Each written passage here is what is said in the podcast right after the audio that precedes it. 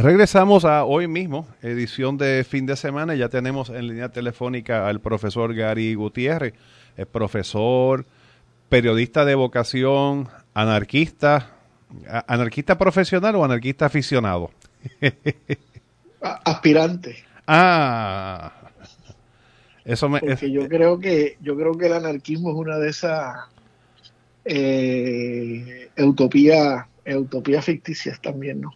Eso Así que, que sí, yo creo que, que eh, eh, la anarquía es, sumamente difícil de, definir porque es como que bien personal. Así que yo creo que todos los anarquistas son aspirantes anarquistas. No, sé, eh, eso sería por un programa entero, me imagino. Sí, por eso. Bueno, pero estos diálogos siempre, estos diálogos que tenemos este, a lo largo del año pasado y este año, no siempre se van, se atan unos con otros de una manera o de otra la idea original del diálogo, Gary, era este, era, yo te he utilizado el término de la, de la distopia, que estábamos hablando antes de ir al aire, ¿no? Que es el antónimo de la utopía, y que, y que tú me decías que el, diccionario de la Real Academia del Idioma decía que, que es ficticia o que no es real, pero eh, bueno, la utopía no es real, pero la distopia yo creo que podríamos argumentar que la estamos viendo. Y, y bueno, e, e, e, eso va de la mano con el asunto que, que es un tema recurrente con nosotros, el, el, del uso de la violencia. Digo esto porque, porque eh, cuando hablamos de distopia pensamos en ciencia ficción, en la literatura, quizás Julio Verne, quizás más para acá George Orwell o Ray Bradbury, eh, pero ya se ha popularizado en, el cine, ¿no? Las películas de, del fin del mundo, del fin de la civilización, de los zombies, eh, de la invasión de los extraterrestres. Eh, y, obviamente siempre está marcado con el aspecto de la, de la violencia, pero yo, te planteaba como premisa de que estamos en una distopia. Estamos viviendo, o sea, estamos viviendo en un lugar donde prácticamente, en el caso de Puerto Rico, hay un Estado colapsado. Digo, hay, hay una estructura de gobierno, pero verdaderamente no ofrece servicio. Y eso, en cierta manera, es, parte de la violencia que, lleva el Estado en contra de sus ciudadanos. ¿Me equivoco? Pues mira, eh, yo no sé si alguien puede estar correcto o equivocado en estos temas, ¿verdad? Pero, pero me parece que, que cuando hablamos de, la sociedad de los seres humanos, eh, la violencia para mí ha sido una constante histórica desde, desde que aquella antepasada Lucy se cayó del árbol y se rompió las caderas que le causaron la muerte allá en África y que se supone que es la abuela de todos nosotros. Eh, los, los, las, los grupos de seres humanos han sido siempre controlados mediante violencia eh, de los más fuertes sobre los más débiles, ¿verdad? y, de, y del, en este caso, pues regularmente en las especies, eh, los mamíferos, eh, eh, los, los, los primates, ¿no? Los primates son incluso la violencia, la violencia del varón sobre, sobre, sobre las hembras, ¿no? Por, por capacidad física. Así que yo no sé, yo no sé si, si, si el hablar de, de, de otros tiempos versus nuestros tiempos de ahora eh, son, eh, eh, ¿cómo es? Eh, es justo hablar de, de, aquellos tiempos como, como menos violentos, o, porque en realidad, aparte de algunos mitos como los cristianos y los budistas de, ¿verdad? de hace dos mil y pico de años, la, la, violencia nunca ha sido la, la el, ¿cómo es? El, el, sobreponerse a la violencia me parece a mí que es un que es un que es una utopía de, del siglo XX, siglo XIX, siglo XX, ¿no? Eh, o incluso porque porque incluso en el siglo XVIII con, con el surgimiento del derecho positivo para manejar las controversias eh, realmente era para manejar las controversias entre los ricos, la, la, violencia para el control de los pobres y de las otredades era la constante. Así que yo no sé si, si, si un poco esto de hablar de, la violencia como algo que, la, que, la, que la humanidad ha venido desarrollando en los. Eh, en los últimos tiempos eh, es incorrecto y lo que debemos hablar es de la aspiración de una vida sin violencia. Eh, es, una, es una aspiración de los últimos tiempos, ¿verdad? Así que no sé si eso vira la, conversación al revés, pero bueno. Bueno, de cierta manera sí, pero dice entonces que los seres humanos somos inherentemente violentos. la naturaleza es inherentemente violenta. Este, para tú, para tú alimentarte tienes que, que, matar vida. Puede ser vida animal o, vegetal, pero tienes que matar vida. Para que, la, para que el león se alimente, tiene que comerse la gacela. La gacela, para que la gacela, la población de la gacela se mantenga en, en, dentro de los parámetros que, que, pueda haber una calidad de vida eh, no debe haber un exceso de gacelas, ¿verdad? Así que, tiene que haber, tiene que haber la, depredación por parte del león. Eh, y, pero, pero eso es un acto de violencia de creación. Eh, y, la violencia en ese sentido es hasta creativa. y no estoy abogando por la violencia, ¿verdad? Pero, pero realmente, como decía el Che, hay que ser realista para, para llegar a lo imposible, ¿verdad? Así que debemos partir de lo, de lo que en realidad eh, en la naturaleza los más fuertes destrozan a los más débiles. Esa es la forma que se que, está hecha la cosa, ¿no? Nos planteaba que las leyes eh, son una manera en que las clases poderosas pueden dirimir sus diferencias utilizando el, al mínimo la violencia. Son como unas reglas, pero obviamente es una regla entre ellos, un acuerdo entre entre comillas, caballeros, ¿no? entre nosotros utilizamos este, estas, estas reglas para dirimir las, las diferencias. Con otras clases menos poderosas podemos ejercer la violencia en sus múltiples facetas. Bueno, eh, con otras clases la, ley se convierte en la herramienta para esa violencia, ¿verdad? Los criminólogos críticos hablan que la ley es el, eh, el, instrumento de los ricos para imponernos al resto sus verdades. Eh, la, la, ley que permite eh, qué sé yo, lo que permite que, un país que nos, que nos invadió eh, forme una junta que venga a decidir sobre el futuro nuestro. Pues, pues, pues eso es una forma en que la ley legitima eh, el discurso, un discurso que es eminentemente violento, que es que, una sociedad eh, gobierna y decide sobre la otra. Se llama colonialismo. Y bueno, entonces también cuando hablamos de violencia se puede ejercer eh, activamente o, activamente o, se puede ejercer violencia al no actuar. Vamos, se puede eh, se puede ser violento actuando como como no actuando. Claro, los hermanos cristianos hablan del pecado por acción y por omisión, ¿verdad? Así que me imagino que por ahí va la cosa. Eh, sí, sí, obviamente, obviamente el el, el tú permitir en una sociedad que, que los ricos eh, reporten un crecimiento económico en los últimos dos años de pandemia, mientras los pobres están perdiendo espacio de, producir ingresos dignamente y de, y de, y de cumplir con sus obligaciones y, y, sus necesidades, pues, pues me parece a mí que es un acto de violencia institucional que, que, que, es por no hacer, ¿verdad? El, permitir eh, que, un, que, los, que los niños en, las comunidades negras de, de, de, Mississippi tengan menos acceso a la tecnología que, los niños blancos en Nueva York, pues, pues pues es, es también violencia, ¿verdad? Esa es la violencia estructural. Eh, eh, eh, es una violencia que muchas veces es de no hacer, es, no intervenir contra una gente que, viene a Puerto Rico y que en un lenguaje muy muy líquido, ¿verdad? Muy, muy poco específico, compran unos terrenos entendiendo que ese terreno incluye la playa.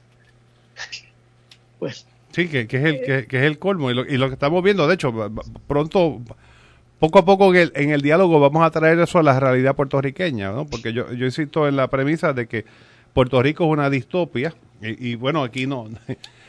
Alguien me va a decir, pero aquí no hay zombies en la calle, aquí no hay gangas dando vueltas. Y yo le argumentaría, bueno, pues este, aquí hubo una serie hace unos años atrás que se hablaba, de, de hecho, hablaban literalmente de los zombies eran de, los de las personas que no tienen hogar y que eran, eh, y que eran dependientes, este, narcodependientes, y que literalmente andaban por ahí como si fueran unos cadáveres caminando. Este, hablamos este, de distopia, pues, bueno, aquí se suicidó la semana pasada una niña de nueve años Todavía no se ha explicado cómo, pero verdad, pero pero a, la luz sale de que evidentemente el, gobierno le falló porque una niña de nueve años probablemente no tiene ni siquiera un conocimiento pleno de lo que es la vida y la muerte. Y sin embargo aprendió a los nueve, a los tiernos nueve años aprendió que se podía poner una toalla al cuello y de esa manera restringir la respiración y morir. Y fue por falta, en, cierta medida, no fue porque la niña quiso, en, cierta manera porque el sistema le falló, porque, había, hay un, porque hay un gobierno cobrando, pero no ejerciendo o no cumpliendo con los deberes eh, que, que le exige o que se supone que le exige al Estado, a sus empleados. La pregunta es si el sistema con eso está fallando o el sistema con eso está eh, cumpliendo con la función para lo que fue creado. Entonces, eh, Cuando tú me dices todos esos ejemplos, me lo estás diciendo desde la, desde la perspectiva de los sectores vulnerables que sufren las consecuencias. La pregunta es si el sistema estuvo hecho en algún momento para esos sectores vulnerables, ¿verdad? Entonces, eh, eh, y, si, y, si no, y si no fue así, si no estuvo hecho nunca, como yo entiendo, para los sectores vulnerables, entonces eh, esa violencia de no hacer que tú estás planteando no es el fracaso del sistema, es, es el éxito del sistema. Que, los empleados públicos se queden sin, sin un salario digno que le permita vivir y, sostener su familia para que, para que unos bonistas especuladores eh, tengan más ganancia de la que, de la que, de la que iban a tener, eh, eh, no es un fallo del sistema, no es el fracaso del sistema, es el éxito de ese sistema que está hecho por, por, por, los capitalistas que crean ese, ese juego del mercado de inversiones y, de préstamos y de cosas como esa. Entonces, eh, eh, eh, tú no puedes decir, bueno, en ese sentido está triunfando, fracasando el sistema, ¿no? que el sistema fracase para los maestros es el éxito del sistema porque el sistema no está hecho para los maestros. No sé si me estoy explicando. No, lo estás explicando muy bien. Déjame hacer una breve pausa porque quiero retomar este tema y quiero profundizar un poco de él. Vamos a una breve pausa comercial y regresamos.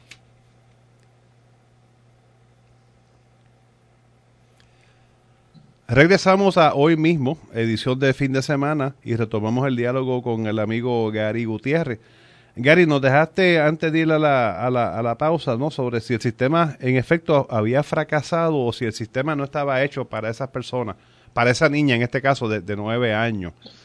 Y entonces pues, yo te pregunto, ¿y, ¿y por qué entonces el Estado Libre Asociado de Puerto Rico tiene una, un departamento de la familia? Eh, bueno, eh, la, pregunta, la pregunta más cínica porque sería por, porque es la forma de canalizar los fondos federales para, para, esos, para esas áreas sociales, pero esa sería la pregunta más extrema en el cinismo, ¿verdad? Eh, pero, pero, pero no podemos alejarnos de él porque la realidad que vivimos en Puerto Rico no, no, no podemos descartar, no podemos descartar eso. Bueno, lo que pasa es que, que el capitalismo en, en, su desarrollo se dio cuenta, se ha dado cuenta múltiples veces, porque vuelve a olvidarse, de que, de que si, si estira mucho la, la, la, soga se parte. Entonces, eh, tiene que haber un juego de reforma y tiene que haber unos espacios donde esos seres vulnerables, que somos todos, ¿verdad? Es decir, los que no son, para mí yo los defino, la forma más fácil para mí definirlo, los que no son blancos, varones, propietarios, heterosexuales y cristianos, que son lo, las características de los poderosos en, en, el occidente estadounidense, digo, en, en en el, en el occidente basado en Estados Unidos, en la, en la visión de Estados Unidos y, del norte de Europa. Eh, eso, eh, eh, los, que, los que no son blanco varón propietario de los cristianos cristianos son los que reciben la presión del sistema. Entonces, si tú, si tú continúas metiéndole presión a un globo, eventualmente explota. Entonces, para para evitar esa, esa, esa explosión, pues se tienen que haber unas válvulas de escape y tiene que darse la impresión de que, de que el sistema eh, eh, está para ayudarte, de que el sistema resuelve, de que el sistema eh, está para proteger al más débil, lo cual no es cierto. El sistema realmente está para, para proteger el, el debido proceso y poder excusarse si algo pasa con eso del debido proceso. Eso tú que estudiaste leyes entiendes eso, del debido proceso, ¿verdad?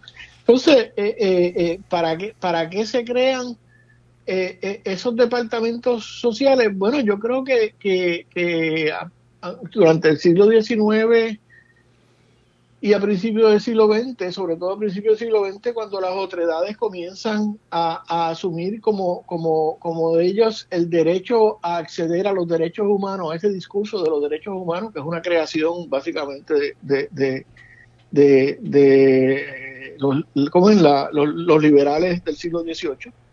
Eh, eh, eh, las otredades durante el siglo XX entendieron que, eso, que, ellos estaban incluidos en los discursos y empezaron a, hacer presión, ¿verdad? Entonces eh, eh, empezaron a, a, cuestionar eh, a finales del siglo XIX por qué toda la ganancia de una empresa iba al, al, al, patrono, que lo único que había hecho era puesto el capital que había heredado y, y que no trabajaba, ¿verdad? Entonces eh, se empiezan a dar los conflictos, eh, se empiezan a dar unos levantamientos como la corrupción bolchevique y cosas como esas. Y, y, los capitalistas se dieron cuenta eh, de que o, o, le, o, le, ponían una válvula de presión a, a, las cosas o las cosas reventaban. Y, yo creo que el mejor ejemplo de eso eh, eh, es Roosevelt, ¿verdad? Cuando Roosevelt llega en el 32, creo que fue que ganó las elecciones. correcto, sí. Hay... Eh, eh, Roosevelt se está, está peleando contra, se da de frente contra todo el proceso de, de, de, la caída de la bolsa del 29 y sabía que tenía que poner una nación a, a, a funcionar. Entonces, eh, según lo que yo he leído, ¿verdad? Reúne, bueno, lo primero que hizo fue que eh, echó a la porra todas esas eh, leyes basadas en religión de, de, temperanza y, liberalizó el alcohol para poner el sureste de Estados Unidos a trabajar en la, en la, en la destilería, ¿verdad? Pues, legalmente. Eso fue lo primero que hizo. Lo ah, segundo que hizo... Era crear el empleo.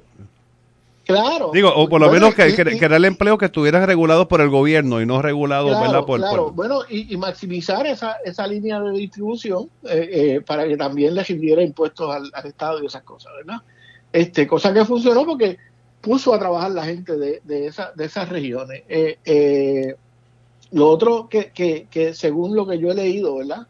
Eh, Roosevelt llama a, a los grandes sectores capitalistas, aquellos varones o los descendientes de los varones del robo, ¿verdad? Las familias importantes, los, los Rockefeller, los, los, JP Morgan, esa gente, y le dice, mira lo que pasó en, en la Unión Soviética. O nosotros hacemos algo y empezamos a incluir a los sectores pobres eh, y, a, y, a, levantar su nivel de vida, o, o nos espera lo mismo, ¿verdad? Eh, por otro lado, llamó a las uniones obreras y le dijo, mira lo que pasó en la Unión Soviética, donde el Estado se, se, se, absorbió eh, eh, las prerrogativas de las uniones, o nos ponemos a trabajar con el capital o vamos por el mismo camino. Y, y, y, en ese sentido crea esa válvula de escape del siglo XX que fue, que fue este, eh, ¿cómo que se llamaba la operación de, aquí fue operación Bootstrap, pero en Estados Unidos fue el nuevo trato. El nuevo trato, correcto. Eh, eh, eh, y eso es una válvula de escape. Entonces, ¿para qué están, para qué están esas esa, agencias como, como la agencia de, de, de, la familia? Pues mira, están para dar la impresión de que el gobierno está haciendo algo y están también para, para, para tener control sobre el control social. Este, estas son las gente que dicen que si tú no estás educando a tu hijo como ellos quieren, pues te lo pueden quitar, ¿verdad? Entonces, otra vez, acuérdate que yo parto de la premisa que, que, toda la estructura estatal, es una imposición eh, para proteger los espacios de los poderosos, ¿verdad? Por eso, por eso es mi aspiración anarquista. Te, esto, te, bueno, dos comentarios, porque mientras te estaba escuchando recordaba las palabras de, de Pena, en paz descanse, que decía que el instinto de, de chupar o de mascar es superior al instinto de gritar. Por eso cuando uno ve una criatura que está a punto de gritar o está gritando, uno le pone, él decía, una chuleta en la boca para que mastique y deje de gritar o deje de exigir. Este, y te hago ese comentario porque volviendo a lo que tú me decías ahorita de lo de, la, eh, de las instrumentalidades del Estado aquí a nivel de Puerto Rico, ¿no? Que también son unos esquemas para recibir dinero federal y entonces eso pues trae a la luz el caso de que Puerto Rico es una colonia Que aquí entonces, si, hay una, si hay una violencia de Estado en un país, entre comillas, soberano, en uno que está amarrado a un sistema colonial, la violencia crece exponencialmente. Claro, el, eh, eh, de hecho, la, la, el coloniaje es un delito de lesa humanidad, ¿verdad? Eh, expresado por las, por las aspiraciones de los seres humanos.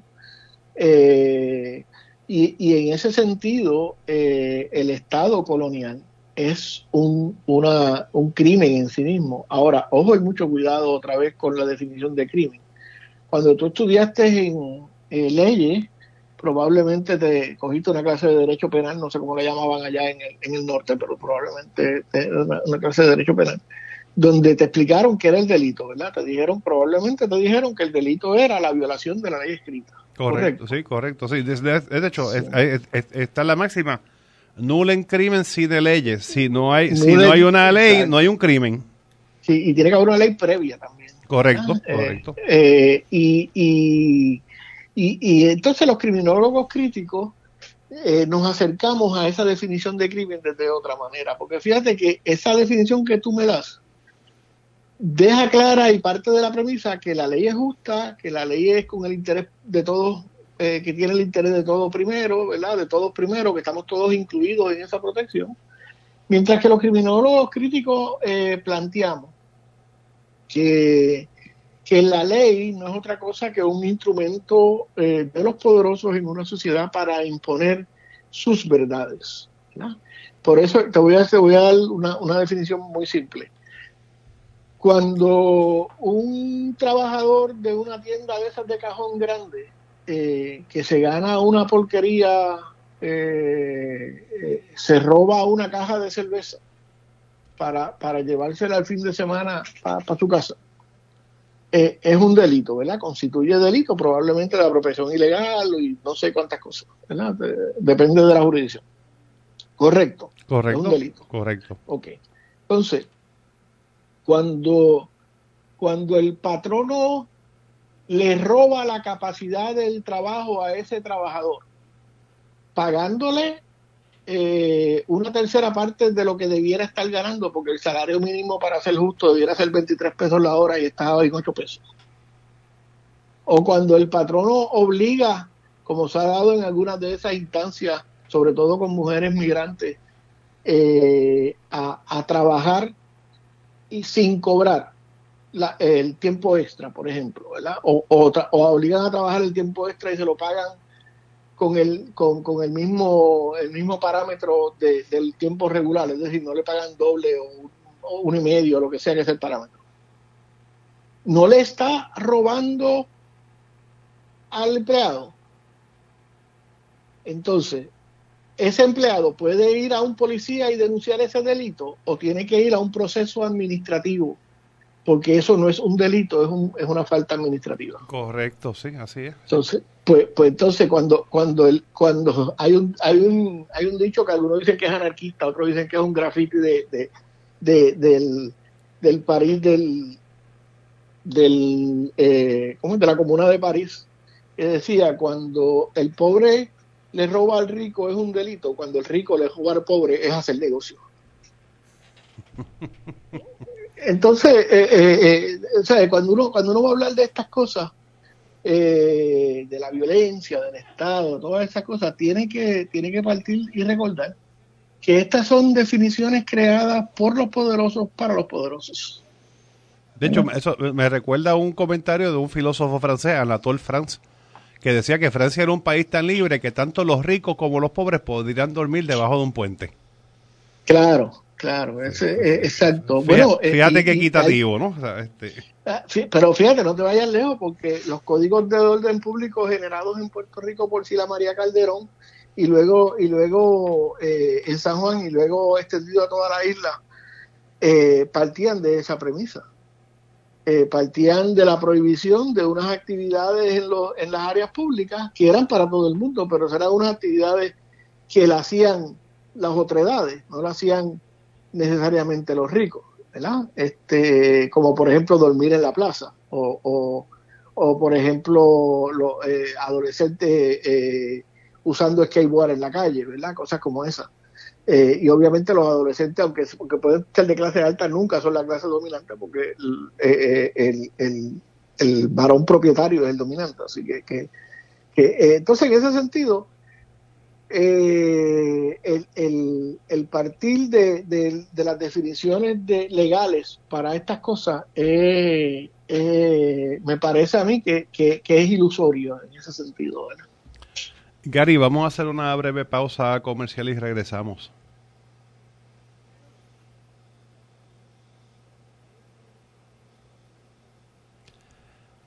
Regresamos a hoy mismo, edición de fin de semana, y retomamos el diálogo con el amigo Gary Gutiérrez. Bueno, volvemos otra vez al tema de la, de la, de la violencia. Yo insisto en la distopia porque volvemos al, cine, ¿no? Este, estoy pensando en las películas estas de Terminator, la serie de Walking Dead. Y la gente va a decir, pero ¿por qué tú hiciste en que Puerto Rico es una distopia? ¿no? Este, bueno, aquí hay lugares tan cercanos, bueno, yo podría llegar caminando a unos lugares residenciales públicos donde la ley, la, entre comillas, la ley y orden no cruza de cierta calle adelante porque allá adentro hay una ley propia, hay una ley y orden autoimpuesta dentro de esa comunidad que puede ser, puede ser o no puede ser justa, eso se puede eh, discutir. Eh, tenemos unas instituciones de gobierno que se supone que estén rindiendo unos servicios, pero que no, no lo están haciendo. Y en ese sentido, pues yo pienso que esto, esto es contrario o lo opuesto a la utopía y que se acerca a la distopia del cine y de la literatura, donde esa, ah, otra que se me ocurría, Mad Max.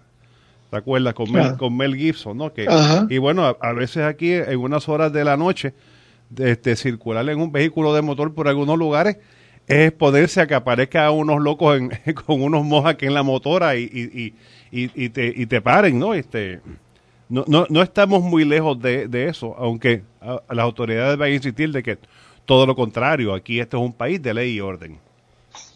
Bueno, sí es un país de ley y orden, eh, el orden que nos explota y la ley que se lo permite, pero, pero volviendo a lo que tú, a lo que tú planteas, eh, la pregunta es por qué en esos sectores, eh, en esta distopia que, que, yo puedo entender tu, tu visión, de, que, desde, que, que, uno puede entenderla desde la visión de las otredades, ¿verdad? De los que no estamos incluidos, pues sí es una distopia, no, no, no, no funciona para nosotros, ¿verdad? Pero, pero ¿por qué? el punto eh, se convierte en la única institución que funciona en muchas de nuestras comunidades. O sea, fíjate, fíjate que, que, que, que, las funciones que, que, en muchos casos, yo no sé ahora, pues yo hace tiempo que no, eh, cómo cubro la calle, pero cuando yo era, cuando yo era eh, reportero policiaco, eh, en muchas comunidades el punto era la única institución. Las iglesias estaban encerradas en sus paredes eh, dándole la pandereta. Eh, la policía solo entraba a la comunidad a arrestar a alguien. Bueno, el Estado solo entraba a la comunidad eh, usando la policía para arrestar a alguien o usando el departamento de familia para sacar niños y redefinir las familias, ¿verdad? Y, y, cada cuatro años, pues los políticos entraban a buscar votos. Esa era la única presencia del Estado. Entonces, ante ese vacío, y, la naturaleza aborrece el, el vacío. Eh, la gente eh, tiene que tiene que, que, reaccionar de alguna manera. Mi hipótesis en, el ensayo que yo publiqué hace unos años es que ese vacío eh, se llena porque hay unos sectores empresariales en esos en esos en eso en esas comunidades que, el mismo sistema los excluye y que el mismo sistema no les da el espacio para que, para que desarrollen sus negocios, ¿verdad? Y, que tienen que recurrir a, y digo tienen, porque, porque eh, eh, como empresarios eh, su necesidad de, empresarial los obliga, ¿verdad? A recurrir al, al, al, al negocio ilegalizado. O sea, cuando tú me dices a mí que un muchacho de 26 años con una educación de noveno grado está corriendo una empresa millonaria con la que tiene que bregar con, con, con patrón, tiene que bregar con, con, con, perdón, con empleados, con suplidores, con inventario, con relaciones con la comunidad, con, relaciones con inversionistas también. Inversionistas, seguro, seguro. Este, y ese muchacho puede hacer eso exitosamente desde la ilegalidad, o sea que le incluye tener que bregar con, con protegerse del Estado. Eh, la pregunta que llevo años haciendo es por qué ese muchacho no tiene un negocio legal. Bueno, eso, ese tema tú, te me adelantaste porque le iba a traer, porque tú me has planteado, ¿no? Si, este, si, si, un muchacho de estos, con, poca educación formal, eh, se convierte en bichote y puede, y puede estar corriendo tres o cuatro puntos, cinco puntos simultáneamente, eh, oye, este, en una, en una empresa, entre comillas, legal, sería un éxito. Y yo me voy a dar un paso más allá. Imagínate a alguien así dirigiendo el Departamento de Hacienda ¿Qué, tan eficaz pudiera ser el Departamento de Hacienda con una mente privilegiada como esa? Que como tú dices, no se le permite el acceso, ¿verdad? Porque, porque ese mundo de lo, entre comillas, una vez más legal, está reservado para los hijos del poder. Mira, en chiste y en broma, yo desde los tiempos de Chorumba le decía a, los gobernantes del país que lo que había que hacer con el puerto de Ponce era dárselo al narcotráfico porque eh, el narcotráfico lleva aquí, qué sé yo, desde el 60 eh, transbordando, ¿verdad? Eh, porque Puerto Rico es un puerto de transbordo para, para, para el narcotráfico. Eh, transbordando desde la legalidad exitosamente. Pues, y, y, nosotros llevamos ya, ¿cuánto? 30 años con, con, con, la, con el superpuerto ese desde que el holandés aquel, bueno, un poco, sí, como 30 años. Como, ve, como sí, listo a vendernos la idea, ¿verdad? 20 y pico, sí, sí. Sí, y, y, y, no, hemos, y no hemos logrado pasar por ahí más que, un, más que un barco que llegó aquí, yo creo que porque estaba, porque estaba averiado. Eh, y, y, pues mira, eh, eh, probablemente el, narcotráfico tiene más experiencia eh, transbordando que, que, esa gente, pero en broma y en serio, ¿no? Pero, pero lo que tú, lo que planteamos con esto es que, que en realidad esa, esas eh, eh, esos espacios criminalizados que florecen, florecen porque, porque el Estado no ha sido eficaz manejando los sectores eh, excluidos las comunidades excluidas. Si eso es el fracaso del sistema o si eso es el éxito del sistema, pues eso es una discusión aparte, ¿verdad? Pero aquí nadie puede decir que el Estado ha sido, ha sido eficaz.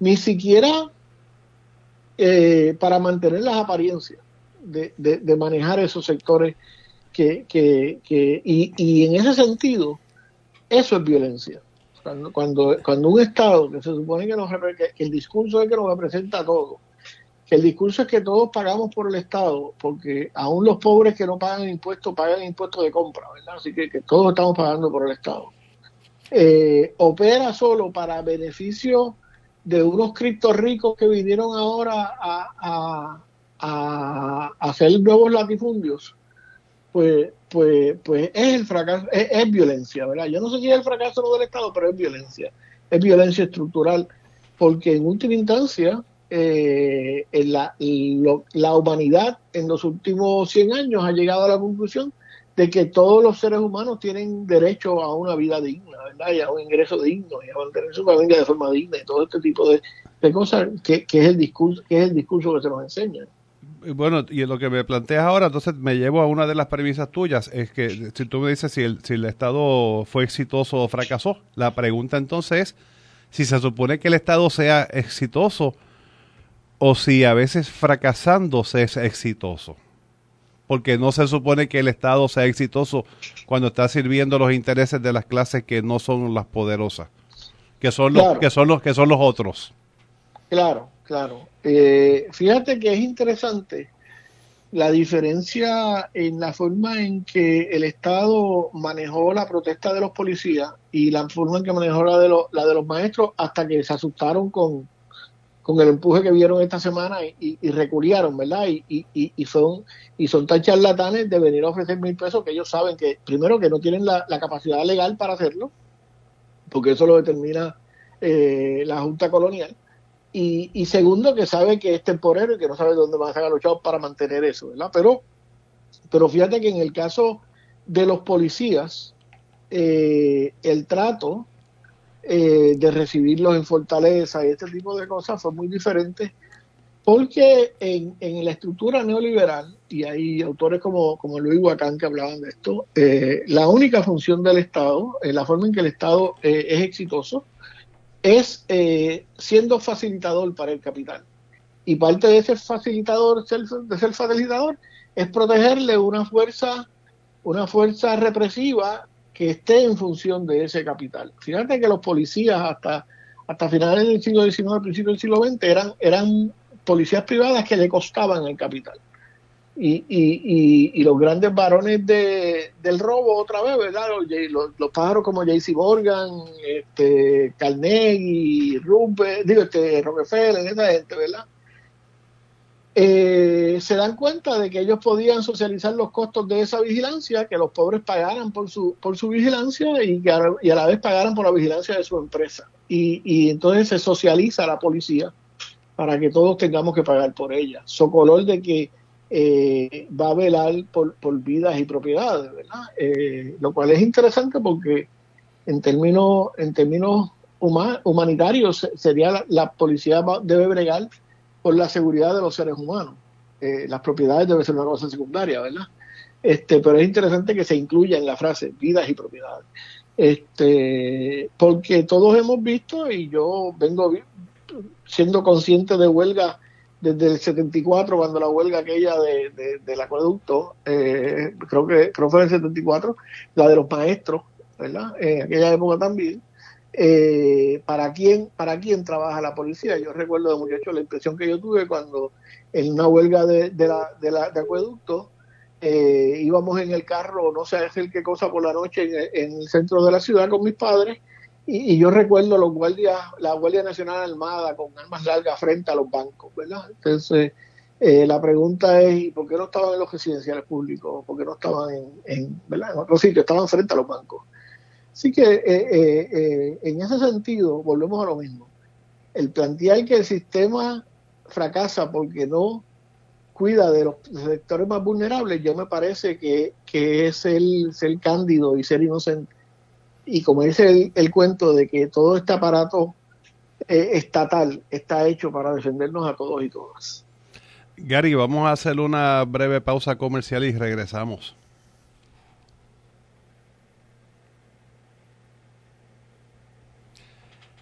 Regresamos a hoy mismo, edición de fin de semana, y retomamos ya en la parte final el diálogo con el profesor Gary Gutiérrez.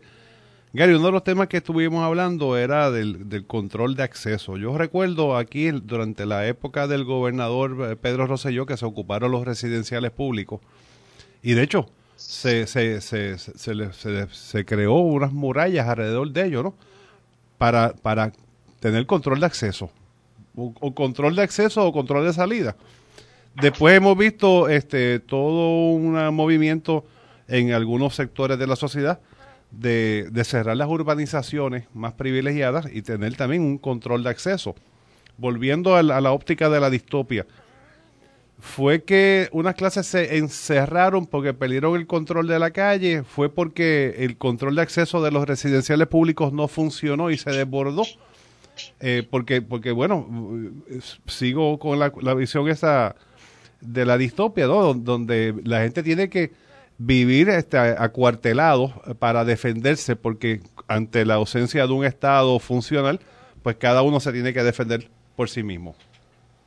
Bueno, primero la, eh, eh, eh, el experimento este de, de, la, de la, del encierro de los residenciales públicos fue un experimento que se hizo en Puerto Rico, según lo documenta la, doctora Marisol Lebrón, en su tesis doctoral. Fue un experimento que se hizo en Puerto Rico y que después se transportó a ciudades como Chicago Nueva York. O sea, que, eso fue un experimento del capital, del sistema neoliberal, de cómo manejar comunidades, comunidades marginales, y se hizo en Puerto Rico. Entonces, eh, pero fíjate que hay dos, dos perspectivas. ¿Para qué se encierra el rico en una, en una comunidad marginada? para evitar que el que venga de afuera entre, ¿verdad?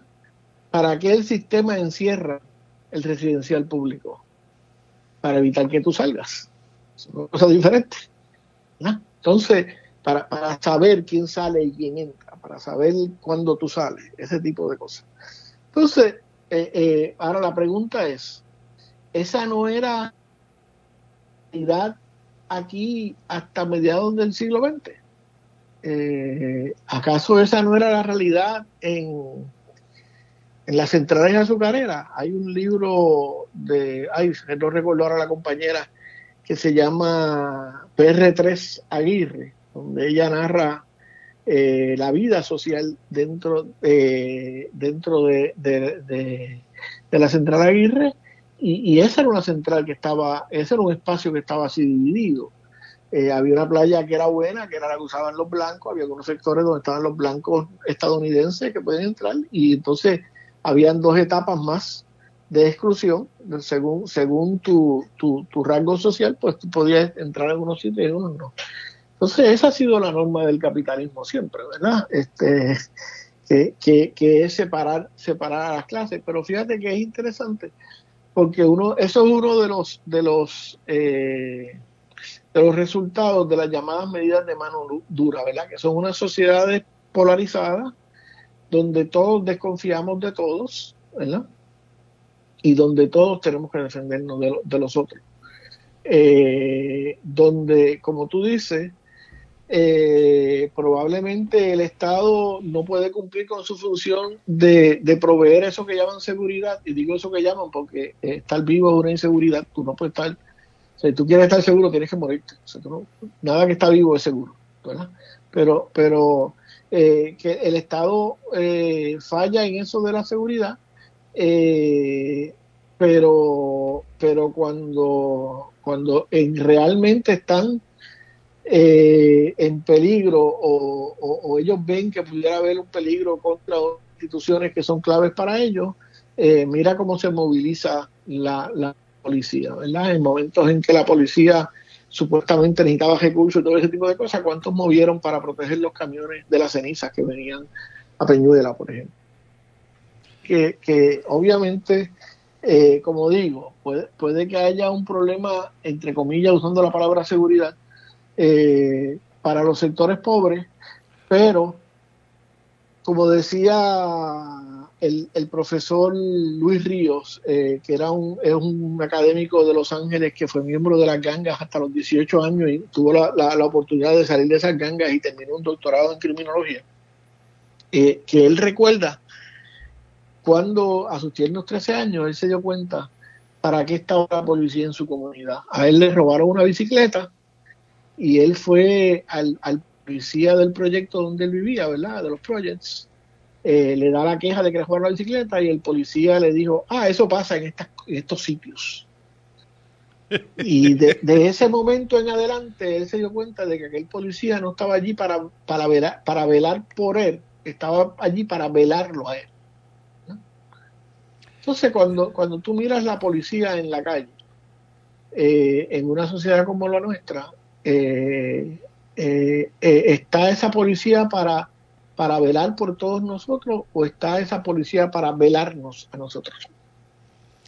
Bueno, y antes de finalizar el diálogo, también me lleva ese tema de la, entre comillas, seguridad. ahora en Estados Unidos particularmente, pero se refleja aquí en Puerto Rico, ¿no? La obsesión que tiene la gente con armarse. Y no tan solo es de, porque hace décadas atrás alguien decía, pues mira, me fui y me compré un revólver para tenerlo en la casa, pero entonces la, la, cosa es obsesiva. La gente quiere tener no un arma o dos armas, tres armas, ¿no? Quieren tener cinco, siete, doce, veinticuatro armas de fuego. Para, cada una especializada. Es, y esto te lo digo sin ningún ánimo de ironía, ¿no? Esperando el apocalipsis, esperando el fin, donde uno se va a tener que defender, uno, ¿verdad? Y, volvemos otra vez entonces a, la óptica original, a la distopia, ¿no? Porque vamos camino a un mundo distópico donde cada uno tiene que defenderse y tiene y tendremos que salir a, hacer cacería y traer este eh, alimentos y, y, agua para poder beber y poder bañarnos. ¿Tuviste la película The Purge? La purga. Ah, eh, sí, una, una de ellas. Yo creo que eso ya, ya, son varias, ¿no? por lo menos una de ellas. Primera, En la primera, que fue la que yo vi, me invitaron, unos estudiantes me invitaron a comentarla. Eh, eh, el final es que esta familia finalmente sobrevive a la purga con la ayuda de un afrodescendiente que ellos encuentran en la calle y ellos vuelven a su casa segura y la cierran y el afrodescendiente se va a la calle. Y yo le preguntaba a mis estudiantes con quién usted se identifica. Ah. ¿Quién, ¿Quién es usted en esa serie? Y la inmensa mayoría, por no decir todos, se identificaron con la familia que había hecho lo posible y había sido fuerte y valiente y había protegido su propiedad. Este, y yo le digo, mire, no, usted, usted aquí es el negro que vino, ayudó al blanco a sobrevivir. Y cuando pasó la crisis le cerraron las puertas al negro, lo tiraron a la calle otra vez y el año que viene, cuando venga a punto otra vez, va a tener que bregar con la misma cosa. Entonces, eh, eh, eh, un poco cuando hablamos de, de, las armas, ¿verdad? En el contexto estadounidense se dice que, esa enmienda era para proteger a, a los hacendados ricos de, la posibilidad de que surgiera un rey, un monarca que controlara la nueva república, ¿verdad? Mm. es decir, para defenderse del Estado y de los abusos del Estado, y ese ha sido el discurso de, de los T-Baggers y de ahora de las derechas, las diferentes derechas que han ido surgiendo. Sin embargo, la razón real es que primero eh, las armas en, esa época eran una, una, una, herramienta de sobrevivencia, porque si tú no cazabas, tú no comías, vamos a empezar por ahí. Pero, pero las armas eran para mantener a los esclavos en su sitio. O sea, eh, otra vez, ese supuesto derecho que no, que, que, que, que no es para todo el mundo, porque ese es un derecho de los blancos y si usted cree diferente, mire la historia de California cuando Ronald Reagan tuvo que, tuvo que poner unos controles en las armas. Ronald Reagan, la estaca de todo ese discurso idiota de, la derecha americana, tuvo que poner una, una, una, pasar una ley para controlar las armas porque eh, los panteras negras se dieron cuenta de que legalmente, entre comillas, eh, la segunda enmienda también los incluía a ellos y, y, se armaron y llegaron al Capitolio de, de, de, ¿cómo que se llama? la capital de, de California. De Santa Bárbara, creo que es. De Santa sí, bueno, la, la de California, o sea, al, al, Capitolio de, de, la, de, de, California, armados, y, y, empezaron a patrullar detrás de los policías eh, en, en carros, empezaron a patrullar armados detrás de los policías y cuando los policías intervenían con un negro, ellos se paraban detrás, armados, y supervisaban la intervención. Y ahí el, el, sistema dijo, wow, pero espérate, eso, eso no era para ustedes. Eso cambió, la, cambió la ecuación por completo. Claro, entonces obviamente eso, eso dramatiza que, que, esos derechos, entre comillas, y sobre todo el derecho al marse, pues no estaba hecho para los negros, no estaba hecho para los gays, no estaba hecho este para los pobres, no estaba hecho para los musulmanes, no estaba hecho para, tú sabes, estaba hecho para el blanco varón propietario, heterosexual y cristiano. Entonces uno tiene que empezar a entender todas esas narrativas para, para, para entender que, que, la, la, la, distopia que, que, estamos viviendo, para usar tu término, eh, no necesariamente es el fracaso del sistema, porque los ricos tienen el dinero para protegerse y mientras no lo afecta a ellos la distopia, no hay distopia porque eh, eh, la realidad es la que, la que establezcan los ricos. Y si para, para los ricos Puerto Rico es un paraíso donde venir a no pagar impuestos y, a comprar y a comprar terreno frente a la playa, pues ese es el éxito del sistema, aunque el resto de los 3.2 millones de, sí que todavía estamos 3.2 millones, lo de los 3 millones de personas que viven en Puerto Rico, pues, pues, pues eso no funcione para nosotros. Eh, eh, eh, no es distopia, si esa distopia permite que la Junta de Control Fiscal determine a quién vamos a sacrificar para no tener que sacrificar a los que especulando nos prestaron dinero sabiendo que no lo podíamos pagar, sabiendo que se lo iban a robar, sabiendo que se lo iban a distribuir los mismos que estaban firmando a nombre de nosotros pues, pues eso no es distopia, eso para el sistema es, es, como se debe funcionar. Porque mi madre que recién falleció eh, era, era pensionada de educación y, y eso para el sistema no es lo importante, lo importante es que nosotros cumplamos con los especuladores que nos, que nos, que nos explotaron dándonos préstamos que sabían que no podían pagar y que, era, y que eran absurdos, eh, para que le volvamos a coger fiado, porque ni siquiera es para que logremos desarrollarnos e independizarnos, tampoco es eso, es para que logremos. Entonces, pues, pues yo no sé si, si llamarlo distopia o, o si yo no sé si es llamando funcionario, funcionando y nos estamos dando contra la pared de que estamos descubriendo que la cosa es así. No sé. Me acordaste de la película de Matrix, pero ese es otro otro otro Eh, tema. Otra, otra de mis favoritos. Otro tema, sí. la Eh, pastilla azul o la, o la pastilla roja. Así es. De hecho, la- eh, para, para aclarar, la capital de California es Sacramento, pero Gary, Sacramento, gracias, este, como de costumbre, un, un placer y un privilegio poder este hablar de estos temas. Y ahora, pues, los, los sábados por la mañana, ¿no? Pues, pues, uno puede profundizar más y, y y divagar un poquito, pero nada, este, Bueno, tenemos, tenemos, ¿crees? tenemos un, un próximo episodio, porque ahora me pregunto yo, si, si que esta distopia es la real, es, es lo, es lo que, es la, es la normalidad. Sí, sí, y preferimos, y preferimos no mirarlo mirando, mirando concursos de belleza, mirando juegos de pelota, mirando este, ¿cómo es? Eh, jugando al criptomoneda y todo ese tipo de cosas. Debates políticos, así es. Gary, muchísimas gracias. Eh, Tengas un buen Pues- fin de semana. Mira, como decimos en temprano en la tarde, salud y resistencia. Así es. Escuchaban al profesor Gary Gutiérrez. Vamos a una última pausa y regresamos.